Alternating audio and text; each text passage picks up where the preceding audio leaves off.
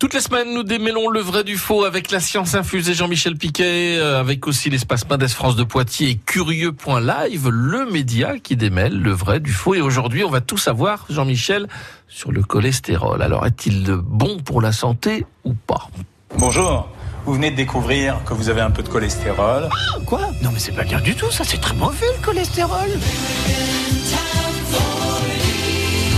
Quand on dit que le cholestérol c'est très mauvais pour la santé, bah, euh, c'est pas tout à fait juste.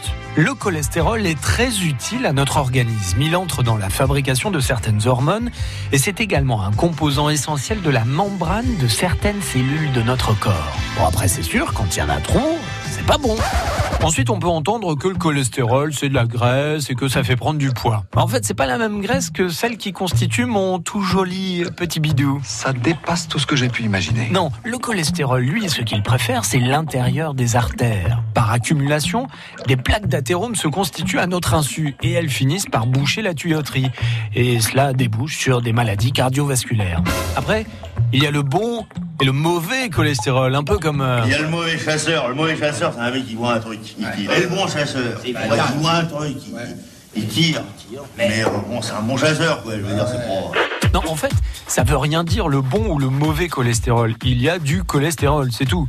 Et quand il y a la bonne dose de cholestérol, là, le corps sait quoi en faire. C'est un matériau de construction, on l'a dit, transporté par deux types de protéines. Les lipoprotéines de faible densité qui le transportent jusqu'aux organes, bien. Et celles de haute densité qui circulent dans les artères quand il y en a trop et qui vont le déposer. Pas bien. Enfin, même si vous êtes mince, vous pouvez avoir du cholestérol. Le meilleur moyen de savoir où vous en êtes, c'est d'en parler à son médecin pour faire un bilan sanguin.